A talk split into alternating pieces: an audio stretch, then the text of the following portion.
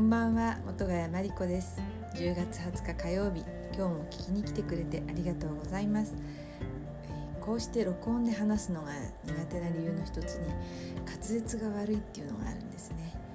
リアルで私を知っている人はもうペラペラ喋るのでとっても信じられないと思うんですけれども緊張するせいか頭の中と口がうまく連動できてないのか口が回らなくなっちゃうんですね。もうすでに回ってないんですけど。でもせっかくポッドキャスト始めたことですし滑舌の悪さも克服できればいいなと思っています。それでどうやったらと思いましてネットで検索したら面白いトレーニング法を見つけました。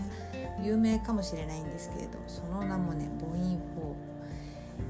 言葉を母音だけで話すという方法です。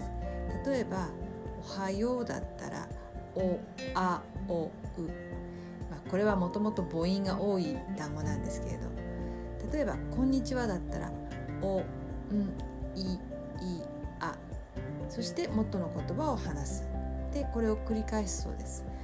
でも頭の中で変換できないのでまずは母音で紙に書き出すところから始めなければならないんですけどね。しばらくやってみようかと思います。元ヶ谷真理子でした。それではまた。